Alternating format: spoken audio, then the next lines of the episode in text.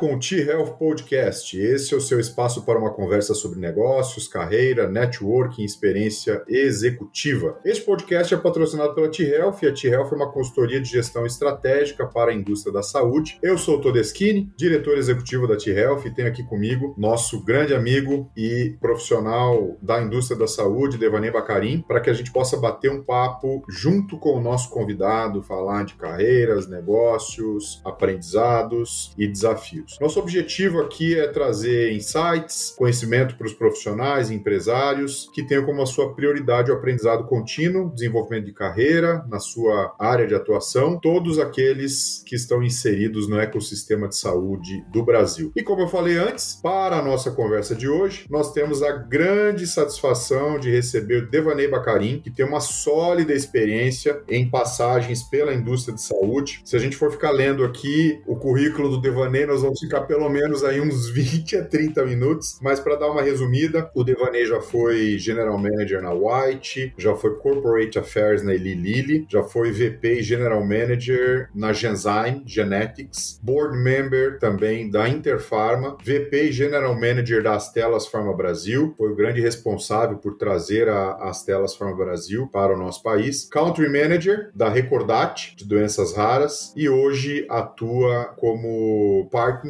na Odgers, a Odgers Bernstone, que é uma grande empresa de executive search. Devonei, é uma grande satisfação te receber aqui no T-Health Podcast. Mais uma vez, obrigado por aceitar o nosso convite e participar do nosso episódio de hoje. Prazer é meu. Obrigado aí pela oportunidade, toda esse Que bom. E para iniciar o nosso bate-papo, Devaney, falando um pouquinho do Devaney como pessoa, né? Além do, do profissional, do executivo, quem é o Devaney Bacarim? Bom, eu tenho 64 anos, é, sou casado, tenho três filhos, 38, casado, um de 28 e uma menina de 22, né?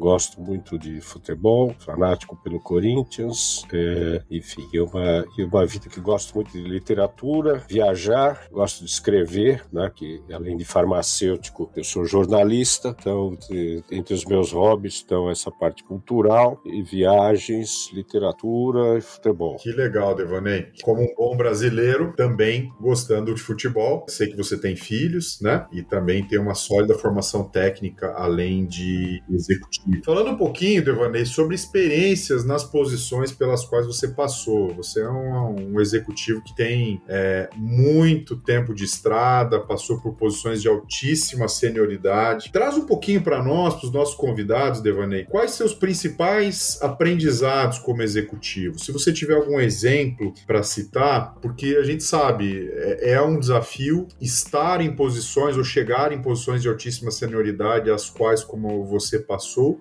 e está hoje, não é fácil e exige também muito do executivo, só que por outro lado traz muito aprendizado. O que você considera importante como os principais aprendizados na tua carreira como executivo? Bom, eu, falando um pouco para trás, né, nesses 38 anos, eu comecei minha carreira lá na parte de fábrica mesmo. Né? E trabalhei sete anos em garantia de qualidade e produção, mas achava que um profissional farmacêutico podia galgar outros postos. Né? Então é, é o momento de você se planejar e agarrar as oportunidades que aparecem. Né? E quando surgiu a oportunidade de contato com gerentes de vendas, eu coloquei na época uma ideia de que profissionais com formação científica poderiam também ir para o campo atuar na área. E naquela época, uma companhia que era muito forte na linha de anestésicos né, e visitava anestesiologistas e tudo mais, eu achei que poderia ter uma oportunidade. E essa pessoa gostou da ideia, levou à frente, aí realmente fui para o campo e visitei consultório, 32, 34 hospitais em, em São Paulo, é, e aí fui, é,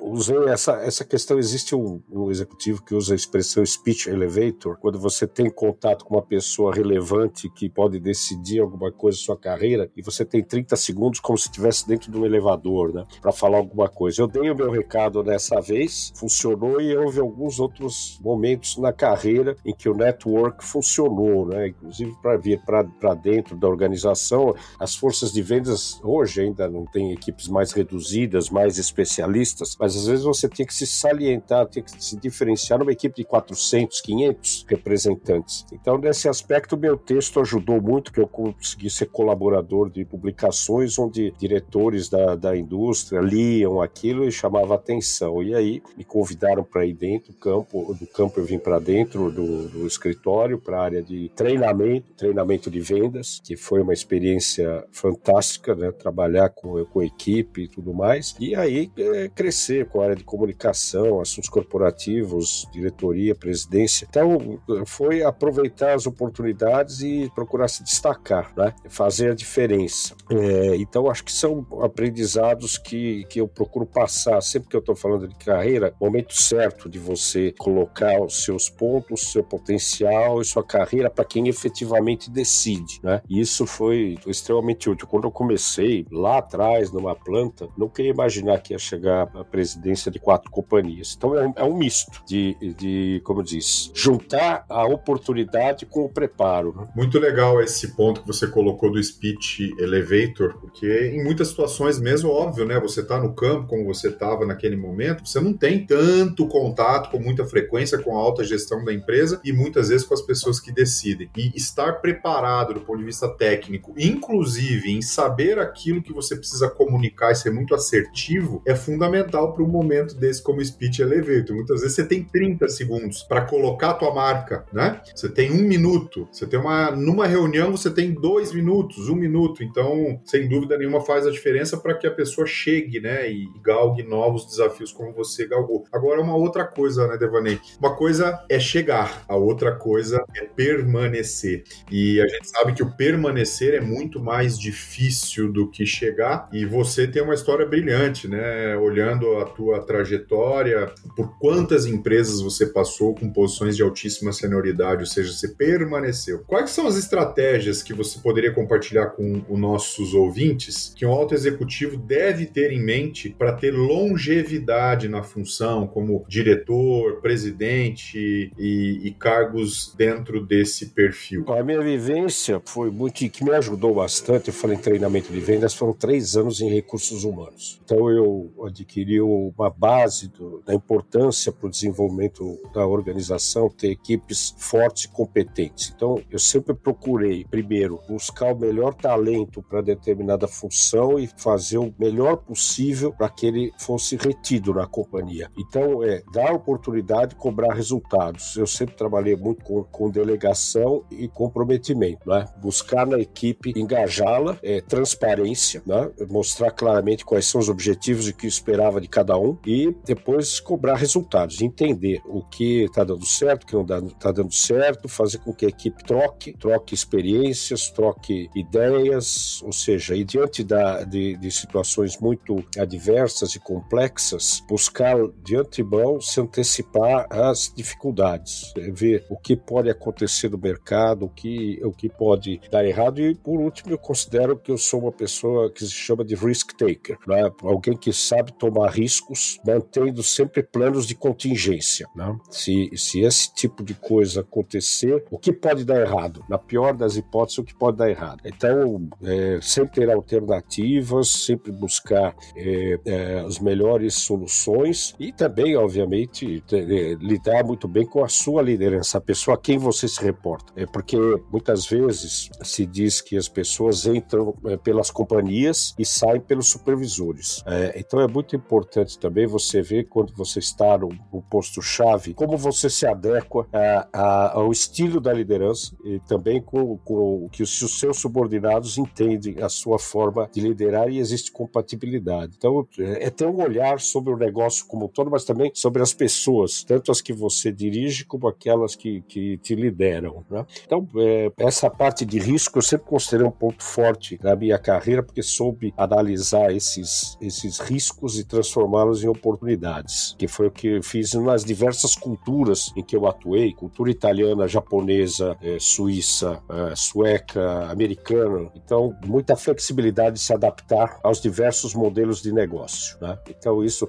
E a parte de comunicação ajuda muito nisso. Como vender projetos. É, se eu não, não quero me alongar muito, mas houve um caso, quando eu era ainda gerente de grupo de produtos, presidente da companhia é um americano, e eu fui levar um projeto para ele, e ele disse, não tinha entendido, e ele falou para mim, com um sotaque forte, né? Precisa aprender a fazer recomendação. Aqui não tem recomendação. Eu fiquei, desculpe, muito chateado com isso. Isso foi uma parte da hora do almoço. Eu voltei lá às quatro da tarde, com todo o reporte refeito, ele fala: ah, agora tem recomendação. E aí eu aprendi isso aí, não adianta um negócio muito floreado se não tem recomendação. O que, que você quer fazer? Então foi eu, eu, esse é mais um caso de speech elevator, mas é ao contrário, né? Ele que me deu a dica do que eu devia fazer. Chama-se, ainda hoje, obviamente aposentado, foi presidente da Colinos, tá? Roger Pratt, e mas essa conversa eu nunca mais esqueci. E essa questão de, de e muito bom você ter trazido esse exemplo, Devaney, essa questão de recomendação para é, executivos, ela é fundamental, porque, e me corrija se, né, se eu estou falando alguma inverdade aqui, eu estou compartilhando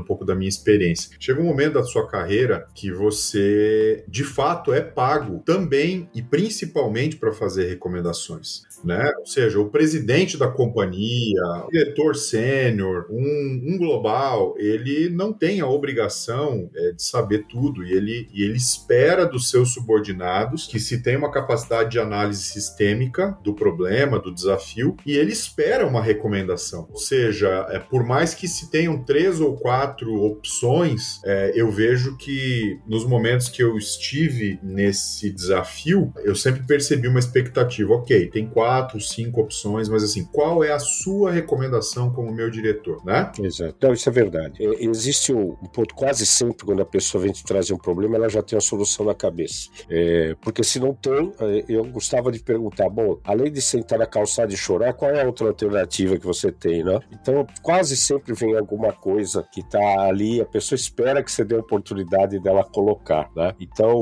esse ponto é crucial porque você tem que entender o, o momento momento de, de fazer uma apresentação e dizer o que pode ser feito, pode ser feito, a melhor questão possível. E, e, e, eu gosto de dizer que você tem que fazer as perguntas certas. Tá? Você quer perguntar para que alguma ideia seja aprovada, você quer aprovar, ou que você quer que ela seja rejeitada. É tudo a forma como você conta a história. Né? Eu, eu vi muitas vezes questões de, de, de, pessoas dizendo: não, isso não é possível, isso aqui nunca aconteceu, é, não se faz aumento de, de pessoal no meio do ano, ah, porque o budget não permite, tudo depende muito da, das circunstâncias. Né? É, algumas vezes você até precisa dizer que você não quer fazer quando você quer para que outra pessoa aprove. Vou citar alguns casos é, de verbas né, de marketing. Eu não tinha verba e o Estado de São Paulo ia publicar um caderno especial sobre planejamento familiar. Eu era diretor de marketing de uma companhia líder na área de contracepção. Não tinha budget, mas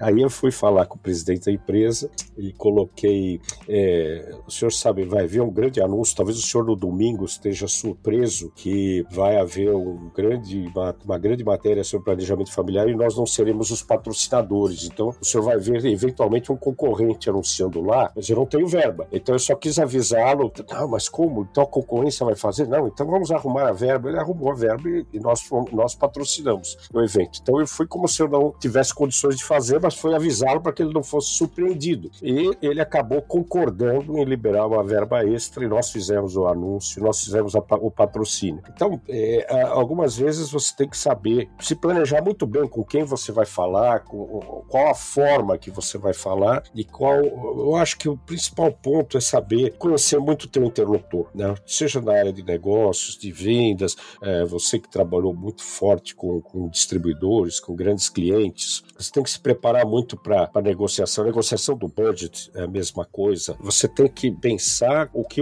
as dificuldades que o outro lado tem para que que você consiga é, superá-las, né? As barreiras. As pessoas têm limitações, mas às vezes não enxergaram bem o ângulo, um determinado ângulo do, do problema, né? Então é, cabe a você, se você quer muito fazer determinada coisa, ver como é que você faz para elaborar a sua estratégia. A estratégia de comunicação é tudo. Eu sempre disse que essa questão de comunicação é vital. É vital que as pessoas saibam se comunicar. Tem a inteligência emocional, né? Inteligência emocional é outro ponto. Quantas vezes na nossa vida vimos profissionais com excelente formação, com preparo técnico e tudo ficarem pelo caminho na carreira, né? Não tinha inteligência emocional, não sabiam lidar com pessoas, né? Não sabiam é, dar oportunidade e analisar diferentes é, estilos de pessoas, né? Então, isso é um grande aprendizado que eu levo na minha vida e, e tem funcionado muito bem. Já estou na terceira etapa de carreira, né? Porque depois de executivo,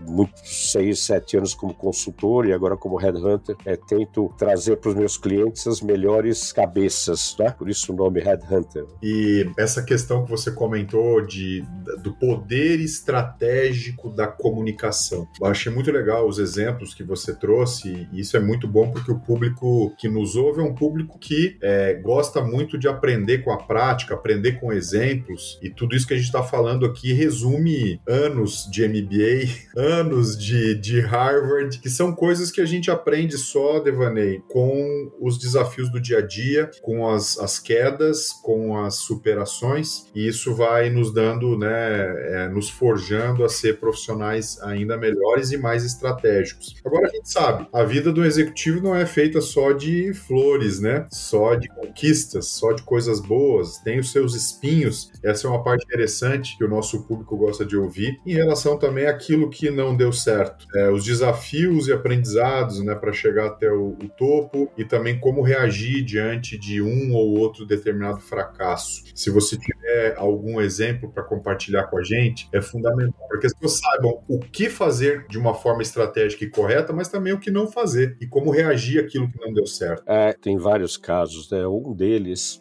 em 99, quando o governo FHC de um dia para o outro mudou o câmbio de um real por dólar para dois, é, de uma hora para outra, seu negócio de 100 milhões de dólares virou um negócio de 50 milhões de dólares, né? E, então você, o Brasil, e com congelamento de preço, né? É, porque, bom, a indústria até hoje sofre pelo questão de reajuste de preço, né? Mas naquela época, então, entrou esse modelo que talvez vigor, em vigor até hoje, né? Dessa fórmula complicada, e nós ficamos menores que o México, menores que a Colômbia, de um dia para o outro. Em unidades, não, mas em valores, né? É, tive que fazer toda uma reorganização da companhia de custos focado exclusivamente no bottom line. Né? Não tinha mais como, não tinha como crescer, não tinha como dobrar as vendas. Né? Isso foi muito complicado de explicar a matriz, que não entendia como o Brasil pode ser menor que o México em vendas, ou menor que a Colômbia. E, e não adiantava discutir e tal. E, e, tem vezes que você, apesar disso, conseguia atingir a, a certa rentabilidade, manteve a organização funcionando, fiz toda uma reorganização do portfólio, eh, abandonei produtos, concentrei ação promocional em alguns deles, tive que reestruturar,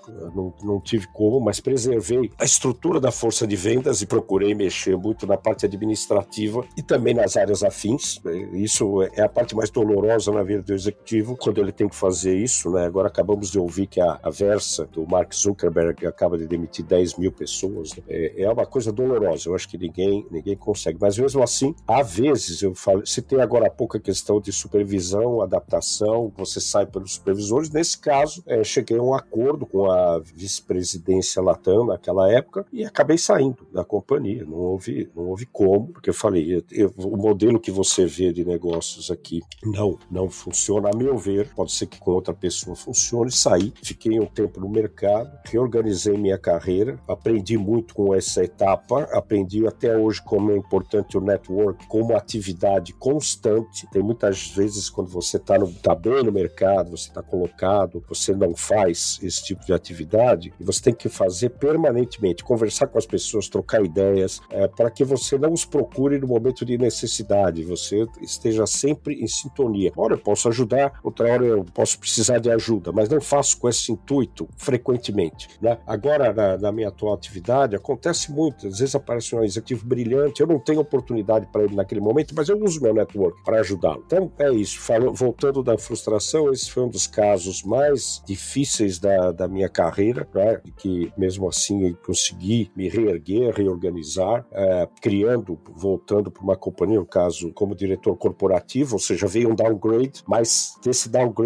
para uma companhia muito importante, a gente conseguiu reorganizar uma área de acesso, que hoje todas as companhias têm área de acesso. Naquele tempo foi uma inovação para buscar incorporação, não tinha Conitec, não tinha nada, e depois eu voltei às gerências gerais. Eu me considero uma pessoa que, que não olha nunca o, é, a, a dificuldade sem ver uma solução. Eu vou à frente, vou à luta e procurei durante esse tempo todo me reorganizar para conseguir resultados. E nesse caso, Devaney, quando a empresa passou por esse, essa, esse problema de câmbio no Brasil e você teve que fazer toda essa reestruturação, teve que mexer em muita coisa e ainda assim impossível provar para a matriz que o Brasil mesmo tem, vem, é maior que o México e outros países, mas por uma questão local não, não é possível atingir o número em valores e unidades. Você teria feito alguma coisa de diferente que você que você fez nessa época ou manteria hoje a mesma estratégia, as mesmas ações? Não, às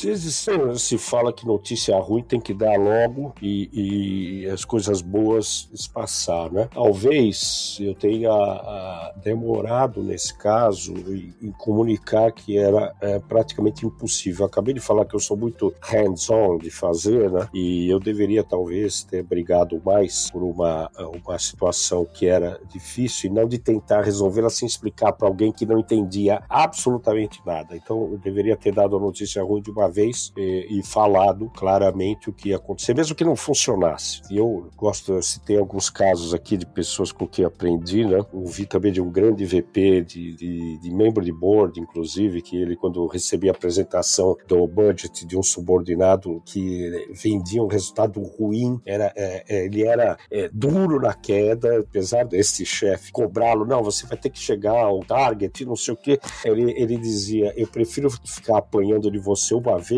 do que ficar os 12 meses do ano apanhando para justificar porque que eu não chego no número, né? Bem melhor. Talvez eu tenha é, falhado aí em levar aquela, desculpa, a porrada de uma vez e depois ajustar, né? Fiquei tentando justificar por alguns meses que eu não chegava no número, né? Mas isso tudo é aprendizado, Devaney. Obviamente, você melhor que ninguém pode, pode compartilhar, como vem compartilhando aqui no nosso bate-papo. O diretor, qualquer posição, você não é obrigado a saber tudo. Óbvio que é muito importante que você saiba quem sabe, esteja cercado de pessoas que de fato complementem aquilo que a gente não sabe e ao mesmo tempo é, o mundo corporativo, executivo nos traz aprendizados constantes. E uma das coisas que a gente vê muito aqui no T-Health Podcast, conversando com, com executivos de alto impacto, é, entre todos os nossos entrevistados, sempre vem uma palavra chamada pessoas. E a gente sabe que no final do dia, quando tudo se apaga, a fábrica desliga, os funcionários vão embora, tudo acaba em pessoas, é uma coisa que eu sempre falo.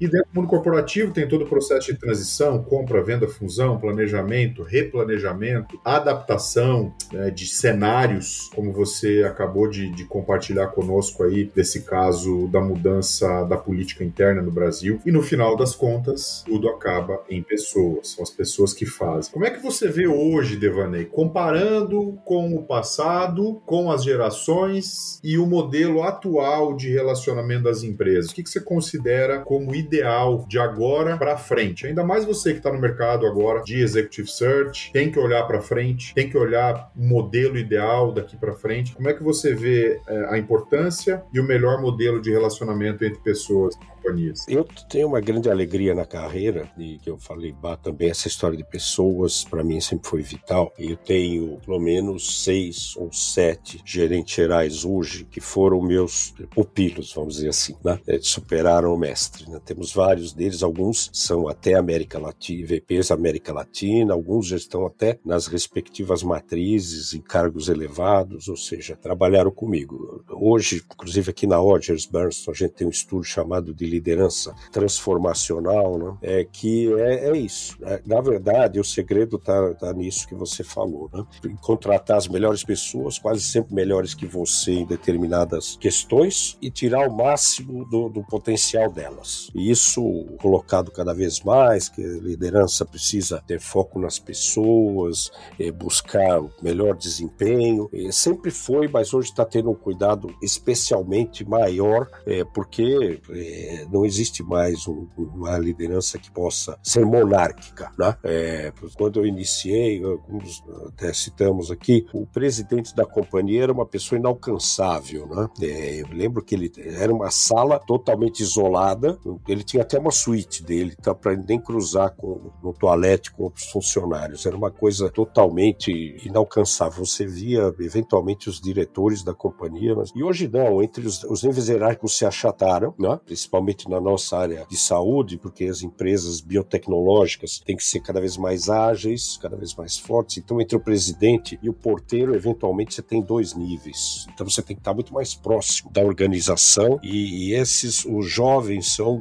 pessoas que querem propósito na carreira. Né? Para além da questão bônus, salário, benefícios, eles querem é, propósito. E a área de saúde é uma área que dá esse propósito. Faz a diferença. Nós trabalhamos juntos em empresas com foco em urologia, diabetes, trabalhei com empresas de doenças raras. a gente vê que as pessoas sentem o que se chama de brilho nos olhos. Né? Então, a liderança tem que pensar nisso, tem que pensar em dar às pessoas condições para ter um brilho nos olhos. Muitas vezes é importante, obviamente, que você não esteja fora do mercado com relações de questões salariais, questões de bônus e tudo mais. Mas pessoas que estão felizes na companhia sentem a diferença, tem mais, você tem mais condições de reter os seus melhores talentos do que perdê-los. E, e nesse momento, essa é uma área vital, porque precisamos de gente que pense, gente que tenha condições de desenvolver seu potencial e pessoas que, que façam acontecer. Eu sempre gostei de implementação, né? é, gosto de pessoas que tenham foco na estratégia, mas saibam implementar também, saibam apresentar resultados e resultados de curto prazo, porque eu, eu digo uma coisa, não existe o médio e o longo se não tiver o curto. Então, faça aquelas, aquelas, aqueles ganhos imediatos, né, que em inglês chama de quick wins, né? É, faça alguma coisa que mostre que você está focado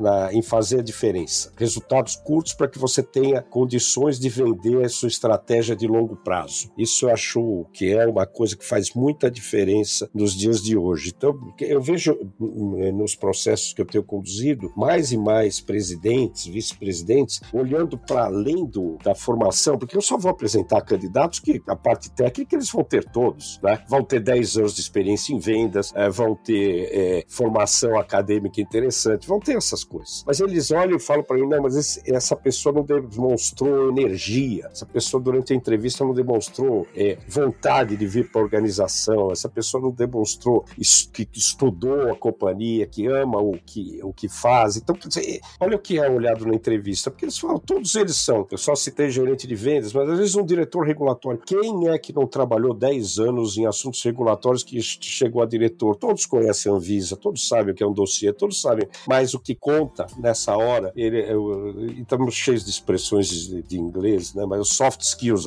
habilidade de relacionamento, habilidade empática, empatia. Né? Isso está contando cada vez mais, está fazendo diferença. Né? E eu acho que liderança precisa estar tá atuando nesses pilares. Né? Nesse caso, nesse caso, a pessoa não teve a habilidade de comunicação para vender o seu curto prazo. Sim, né? exatamente. Porque na entrevista ele está mostrando uh, o objetivo de entrar na companhia. Se ele está lá, eu digo, se você veio o processo, independente de você estar bem onde você está, se você resolveu participar do processo, uh, você que não tem uma crise de sincericídio, né? Ah, isso eu não vi, eu não sei, eu tive experiência com oncologia, mas não tive com, com infectologia. Mas qual a diferença de, de trabalhar? Se você trabalhou em specialty care, qual a diferença? Você vai dizer dizer lá, não, mas é, eu sei que vocês são uma companhia mais focada em infectologia, mas a minha experiência é um onco. Não, você vai dizer, eu trabalhei com specialty care, conheço líderes de opinião e consigo perfeitamente readaptar para um outro modelo de negócio, que é o modelo de saúde. Obviamente é muito diferente alguém que está em OTC que vá pular para uma empresa de doença rara, mas é, existe espaço. Alguém de OTC pode ir para consumo e vice-versa. Então é a questão de você saber como mostrar,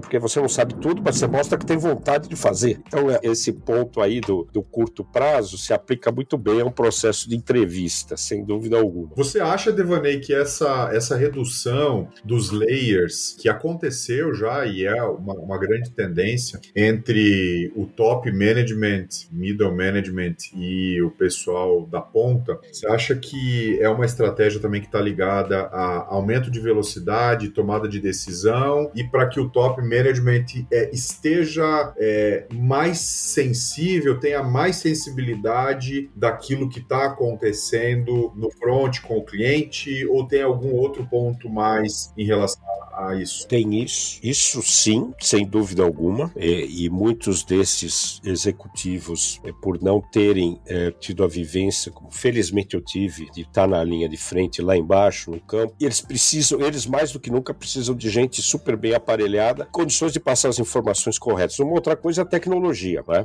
Muitas pessoas, e esses dois anos que vivemos aí, mudou completamente muitos modelos de negócio, né? Essas conversas que estamos tendo aqui, que se aprimorou. É, eu converso muito com o pessoal de campo perguntando como é que eram as visitas nesse período de, de, de pandemia, que você vai colocar lá, você tem talvez um minuto e meio, dois minutos na frente de um médico, você não vai botar toda essa parafernália aqui para falar, olá doutor, com licença, tal, você vai ter que criar um outro ambiente. Então eles tinham que focar em médicos que tivessem mais disponibilidade, tinham que acertar o horário em que eles iam conversar com a pessoa, com a própria distribuidora também, ou com o comprador de distribuidora. Então, teve que se readaptar. E, e algumas pessoas talvez tenham tido muita dificuldade em, em adaptar-se a esse novo modelo de negócio. Então, é, em muitas empresas, eles estão querendo focar em pessoas de alta formação para serem negociadores, como, como a empresa automobilística também. O que, que era um operário de macacão 20 anos atrás e hoje é um engenheiro lá de, com robótica e tudo mais. O nosso setor não é diferente disso. Então, vai pegar pessoas com alta formação que sejam negociadores e se diminui carga operacional. Né? Então, isso, isso também faz com que haja talvez equipes menores, com equipes altamente especializadas, né? porque os produtos que estão vindo, eu estou me concentrando especialmente na, nas companhias de inovação, são produtos muitas vezes para pouca gente que demandam especialização né? e, e, você não precisa de equipes tão grandes. Né? Você não tem, eu acabei de citar minha equipe lá de, do fim, de meados dos anos 80, de 500 pessoas, massificado e tudo, mas visitava todas as especialidades. E agora é muito mais foco, né? Foco, então isso também acaba tendo profissionais. Você vê a formação. O engraçado que quando eu fui para dentro, saí do campo, fui para pesquisa de mercado, era o único cara que falava inglês na, numa área de marketing.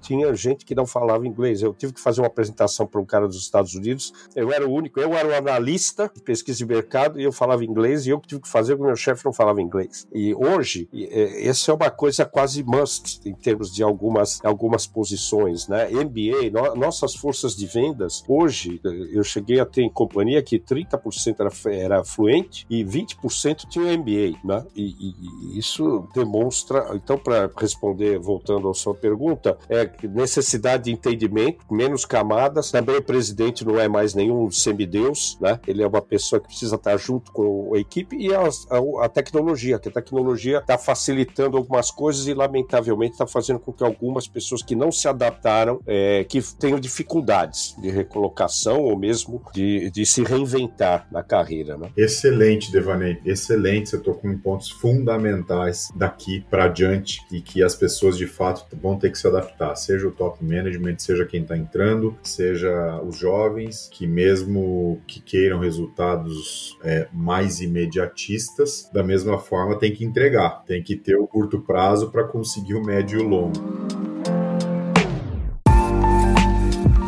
Falando um pouquinho do teu mercado atual de, né, de, de, de, negócio, do teu modelo atual de negócio, hoje você é partner na Odgers e como Executive Search, como Headhunter. É, como é que tá esse mercado hoje, Devaney? Como é que, como é que, como é que as coisas estão no mundo do Executive Search, seja para a indústria da saúde, é, eu sei que você pega mais forte em healthcare, mas de uma maneira geral, como é que tá o mercado para middle management, até o top management. É, esse setor também teve que se reinventar, né? porque muitas organizações criaram suas áreas internas de, de aquisição de talentos, né? talent acquisition, e nós tivemos que passar por um processo, nós, eu digo segmento, né? de reorganização e de revalidação do, dos seus processos. Né?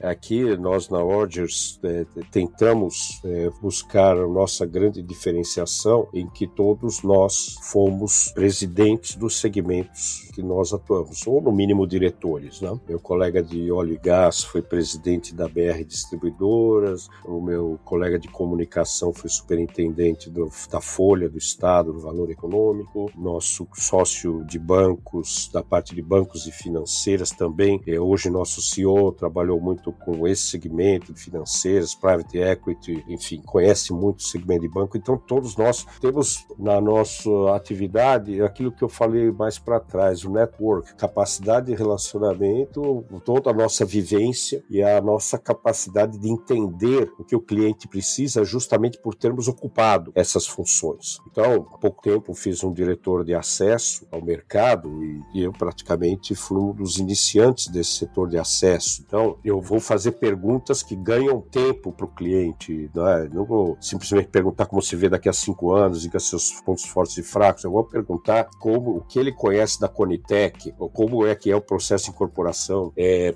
roda procedimentos da ANS, porque, como é a farmacoeconomia. Então, é, vamos fazer perguntas de quem esteve lá e quem conhece, ou é, um diretor de assuntos é, regulatórios, falar sobre, sobre Anvisa, sobre dossiês, sobre estratégia regulatória. Essa é uma área que está ficando tão estratégica no Brasil, principalmente. O regulatório é tão estratégico quanto a área comercial, porque toda a estratégia de submissão, discussão de preços com a CEMED e uma série de coisas. Então, o, o mercado tem que passar por essa revalidação, é, mostrar que você é o melhor custo-benefício e trabalhar, inclusive, em parceria com essas áreas internas de talent acquisition, mostrar que a gente pode trabalhar juntos, porque às vezes existem situações em que a vaga é ultra confidencial, existe um ocupante da função, então você não pode revelar qual é a companhia. Alguma especialização, nós entrevistamos o tempo todo, isso é nossa atividade. O nosso setor sempre foi um pouco fechado, mas tem é, vagas, posições que não necessariamente precisam vir de, de healthcare. É? Vamos dizer, um diretor jurídico, ou um diretor de logística, ou um diretor de recursos humanos. Nós olhamos esses mercados. Então, eu posso trazer alguém de tecnologia para a diretoria jurídica, que talvez alguém interno vá estar olhando o setor exclusivamente healthcare. Então, a gente também joga essa ideia de, de oxigenação do mercado, de situação. Ah, esse ano vamos ter muito bom ano, acredito que será o melhor ano da nossa história, depois dos dois anos de pandemia com queda. Eu acredito que o setor como um todo vai ter um bom ano. É, as, as indústrias é, de saúde voltaram a investir em criar oportunidades, vagas. Eu fiz tanto em medical devices como em pharma, posições interessantes. E eu estou muito feliz, porque como eu conheci muito do setor, também fiz muitos hoje diretores, gerentes gerais, não quero dizer que eles vão me dar oportunidades por causa disso, mas eu acredito ter boa penetração para conversar com eles, expor nossa, nossa experiência e falar com os times deles, que também a gente pode trazer os melhores resultados. E ágil, né? Você tem que ser ágil hoje. O cliente diz que aceita que você faça um mês de avaliação de candidatos, mas logo na primeira semana ele está te cobrando, né? E, e também tentar, cadê, cadê? Quero entrevistar quatro, cinco, e, e os, os description também que a gente recebe, né? não existe aquele candidato, é todo junto ali, com quatro MBAs, 18 idiomas, é, salário menor, enfim. A gente precisa é, ter o desafio de equilibrar e falar: olha, não existe alguém com tudo isso. Nós vamos tentar ver onde estão as prioridades é, e tudo mais. Então, o setor precisa aprender a, a, a, se reinventar também, usar a tecnologia. Muitas das entrevistas são é, assim, dessa maneira, só os finalistas presencial, presencialmente. Então, você vai contratar gente que às vezes você não viu pessoalmente ainda. Esse é outro, outro problema. Eu vejo que esse é um grande desafio, Devaney, e a gente percebe isso olhando de dois anos para cá no mercado. Uh, tem amigos que buscaram recolocação de middle management, top management e às vezes me ligavam para conversar. Toda skinny, essa posição que publicaram, dá uma olhadinha só nesse job description, que interessante. Essa posição que publicaram parece a posição para o Superman, porque não é tanta coisa que, que, que é uma coisa praticamente impossível. É, o que, que você acha que tem levado as empresas a fazer e a publicar essas vagas de Superman que aí geram um trabalho para você como headhunter de assim, olha, vamos, vamos equilibrar a expectativa aqui e fazer alguma coisa que seja mais realista. É, todo mundo põe o ideal para conseguir o real, né? Então, às vezes a pessoa não tem toda a formação que está colocada ali, mas tem uma vivência prática. Muitas vezes não está naquele setor, mas tem é, outras qualificações. Então a gente chega ao denominador comum, né? A gente busca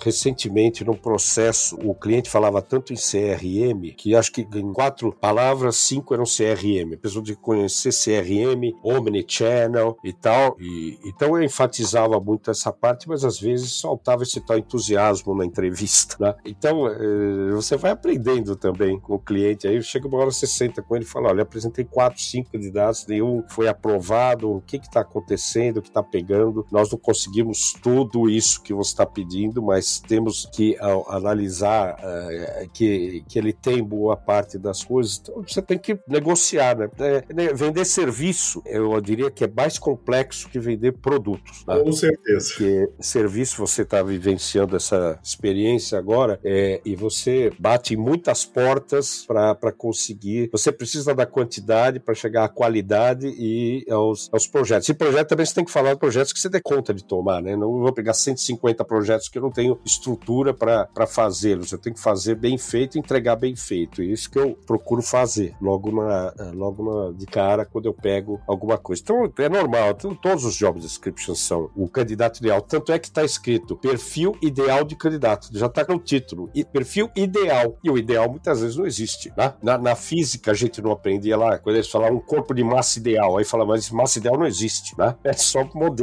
é, para efeito de cálculo. Né? Então é por aí. A gente negociar. Né? Tem que ser um bom negociador. Aliás, tem uma frase que diz: você hoje não é o que pensa ser, você é o que consegue negociar. Né? Não falei da recomendação, tinha que aprender a fazer recomendação, que aprender a negociar. Nós que somos dessa área de negociação sabemos bem disso, tem que tirar leite de pedra algumas vezes. E eu vejo isso, ah, passei quase 30 anos vendendo produtos, seja como representante de vendas, consultor distrital, regional, nacional, head comercial, de operação e acesso também. E hoje eu tô né, com a T-Health como diretor executivo, com o meu grupo de oito associados, todos foram diretores da indústria. E claramente, Devaney, concordo contigo, a gente vê é sim desafiador, muito prazeroso quando você consegue fechar um projeto, você consegue fazer uma bela entrega, o cliente fica satisfeito, você consegue ver que de fato com o conhecimento adquirido durante os anos você conseguiu mudar alguma coisa. Mas sim, tem que ter muita resiliência, tem que ter muita paciência, tem que ter uma capacidade de ouvir muito grande, porque o briefing ali inicial ele é fundamental porque você seja assertivo na proposta e consiga trazer esse projeto para execução. Então, sem dúvida, é, é, é, bem desafiador. É venda, tem que vender e, e faz parte do, do modelo de serviço que muitas vezes no começo, principalmente da discussão, não é tão tangível como você vender uma caixa de um produto oncológico, de um produto para transplante, mas é exatamente por aí. Devani, eu vou te fazer uma pergunta. Eu acabei de ter um insight aqui e eu tenho certeza que é uma curiosidade dos nossos ouvintes, principalmente aqueles né, que buscam é, recolocação de carreira, transição, estão numa companhia que querem ir para outra. Existem alguns mitos no Headhunter. Ah, não, pode mandar e-mail pro Headhunter na segunda e na sexta, porque ele não vê e-mail. Você não é, tem que ter cuidado para acessar o Headhunter pelo WhatsApp, para você não parecer um cara invasivo e chato. Tem uma série de mitos sobre o Headhunter. Eu vou te fazer uma pergunta: como chamar a atenção de um Headhunter diante de tanta demanda que ele recebe no seu dia a dia de profissionais querendo recolocação e transição? A gente trabalha do lado do, da empresa, né? Então o Headhunter tem que ter, tem que ter o um projeto para eu te, eu te colocar. Mas, como o material humano, o capital humano é vital para nós, em princípio eu acho que não devo rejeitar nenhum contato. Chega ele pelo link, seja vindo pelo LinkedIn ou vindo pelo, pelo e-mail, que acabam descobrindo e tudo mais. Eu faço muitas entrevistas que eu chamo de cortesia, né? Eu falo com a pessoa, eu não tenho a posição, é, mas já fico. É, é, eu proativamente tenho bons candidatos quando a oportunidade surgir. E dou alguns conselhos também. Então, obviamente, o que a gente rejeita é, aquele, é aquela mensagem uníssona, vamos dizer assim. Ele só tirou o devaneio, pôs o João e mandou, e às vezes tem até um deslize lá, porque está citado a uma outra empresa concorrente e tal. Então, esse é, ele resolveu disparar em série, né? E aí não funciona. A comunicação muitas vezes é pessoal e própria, e, e você tem que tomar esse cuidado. Eu sempre respondo, é mesmo que diga, nesse momento não posso, ou então terei que marcar daqui a duas semanas. É, eu, você, assim, assim como ele também não tem que ser muito invasivo, você também com as empresas, você não pode ficar mandando cada semana, olha, eu tô aqui, se tiver uma vaga, eu vi no LinkedIn que você está procurando um diretor de marketing, você tem que também saber não apertar o torniquete, né? É uma, é uma, uma técnica difícil de dizer, cada caso é um caso. Eu olho, eu recebo cada vez mais convites pelo LinkedIn, né? a pessoa aproveita e manda o currículo, eu analiso, leio, ou deixo nos nossos arquivos e aí respondo, que chamarei então logo tem uma oportunidade, ou dependendo de como foi a comunicação da pessoa, marco uma entrevista ou pessoal, ou presencial, ou por vídeo. Então é tudo a forma de me chamar a atenção, né? A pessoa soube se recomendar, ela soube se vender, né? Sou um profissional de logística, 30 anos de experiência com esses resultados tudo mais, vale a pena falar com essa pessoa, né? E aí, então é o jeito que a pessoa escreve, é o jeito que a pessoa se comunica, né? É, não pode ser invasivo excessivamente e, e, nem também ficar distante muito tempo, né? E também um, um conselho que eu dou, obviamente falando da nossa área, é sempre importante conversar conosco. Não tem muita gente que diz, não, não tô, não quero nem ver, não tô interessado. Aí duas, três, quatro vezes essa pessoa fala isso, é, é, de repente você não insiste mais, a pessoa está tá feliz, mas pode acontecer de ter uma mudança e nessa hora ele não fez a lição de casa de conversar com as pessoas. Então eu recomendo que eles conversem conosco. Ou seja, manter os canais abertos, nunca fechar uma porta. E como você falou antes, e foi uma coisa que eu aprendi com, com você, eu já te falei isso, é a questão do networking. Isso me ajudou muito depois que eu tomei a decisão de passar para o outro lado do balcão, como eu brinco. Antes eu contratava serviço de consultoria. Hoje eu presto consultoria para as empresas que eu, é, modelos de empresas que eu trabalhei, né, como funcionário. E eu aprendi com você isso em conversas que tivemos, que essa questão de manter as portas abertas, fazer networking, um almoço, um café, dedicar um tempo para isso é fundamental de forma genuína, porque assim como você pode ajudar e é a nossa função também ajudar, em algum momento você pode precisar de ajuda. E isso é, é uma troca, não é um interesse, é uma troca e que só faz com que você tenha cada vez mais alcance e consiga desenvolver bons e saudáveis relacionamentos. A gente está chegando no fim do nosso podcast, Devaney, mas eu queria te pedir uma coisa super importante, que é qual que é a tua grande mensagem para os executivos ou executivas da indústria de saúde? É, qual que é a grande mensagem que você gostaria de deixar para todos que aspiram o mundo executivo e aqueles que também já atuam na área e querem continuar se desenvolvendo? Bom, tenha paixão no que faz, né? se dedique fortemente, veja que que você está fazendo é, provoca efetivamente melhoria da vida das pessoas, porque se você faz bem o seu trabalho, você está produzindo automaticamente isso. E se concentre tanto no relacionamento interpessoal como trabalho em equipe. Você não sabe nada, tudo, também deixa de saber tudo. Você precisa colaborar e pedir colaboração e trocar ideias constantemente, analisar é, todas as situações, buscar pensar diferente, é, pensar fora da caixa é, e agregar valor, né? mostrar que o seu trabalho agrega valor à organização, que é isso é que ninguém tira de você, né? O seu trabalho é inatacável, o seu resultado é o que faz com que você é, avance é, na carreira e na vida pessoal também, né? que seja bem sucedido e tudo mais. Então eu deixo um recado de que as pessoas continuem se concentrando. A nossa área é uma área promissora, é uma área que, que tem perspectivas grandes, as pessoas estão vivendo mais, estão necessitando de melhores tratamentos, as vacinas salvaram quantas vidas agora, a oncologia já não é mais uh, uma sentença de morte, é, diabético hoje tem uma vida razoavelmente controlada e, e mais coisas viram o Alzheimer é a nova fronteira aí é, de desafios, a área de acesso cada vez mais de, de inovação, então tem tudo por fazer, tem muita coisa feita e nós criamos, é, é nós solucionamos problemas para problemas mais complexos adiante. Então pense sempre como resolver problemas cada vez mais complexos. Então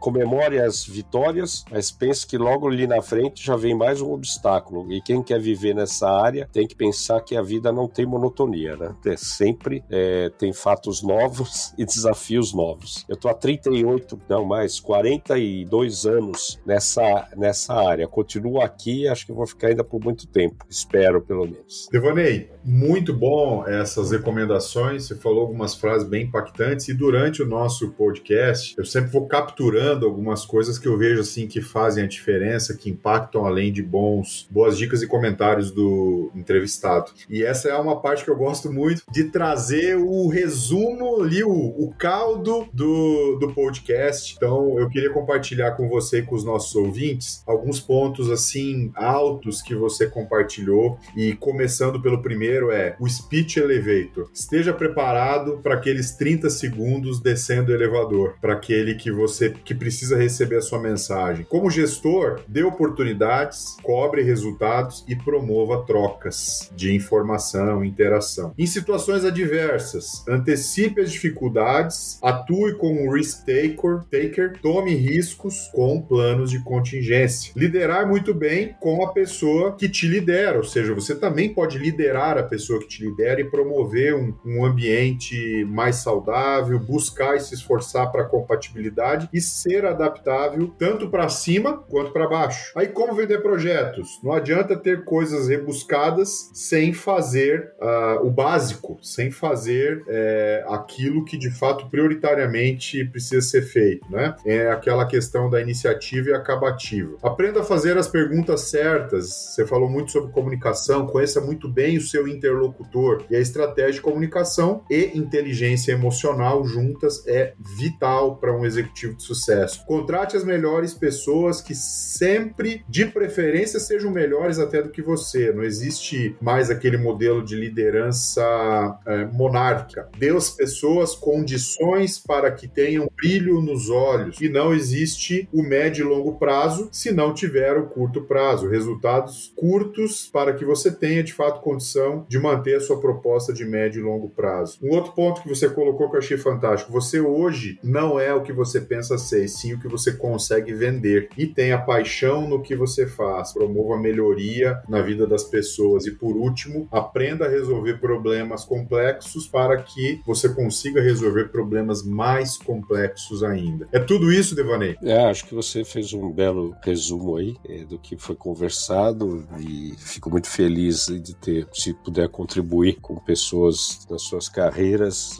é, é, uma, é, um, é um grau de satisfação muito grande. Muito obrigado aí pela oportunidade de ter trocado essas ideias e impressões contigo. Imagina, Devaney, é, para finalizar o nosso podcast, e eu já te falei isso em outros momentos, para mim sempre é uma honra, para nós aqui no T-Health Podcast, na T-Health Consultoria, é uma honra poder contar com você, poder te ouvir, aprender, sempre é uma aula e são coisas que de fato agregam, fazem diferença na vida das pessoas e eu tenho certeza que hoje na Odgers você tem contribuído muito para a vida dos executivos que passam pela tua mão, passam pela empresa. Quero agradecer mais uma vez a tua participação, agradecer a todos os nossos ouvintes, convidar a todos que acessem o site da T-Health, www.thealth.net.br ou nos procurem como T-Health Consultoria no LinkedIn e ali tem toda a programação dos podcasts, toda a nossa lista está no Spotify. Logo, logo vamos poder escutar na íntegra o teu podcast no Spotify e estejam todos, nossos ouvintes, preparados também para o próximo episódio. Muito obrigado, um abraço para você, Devaney, e nos falamos em breve.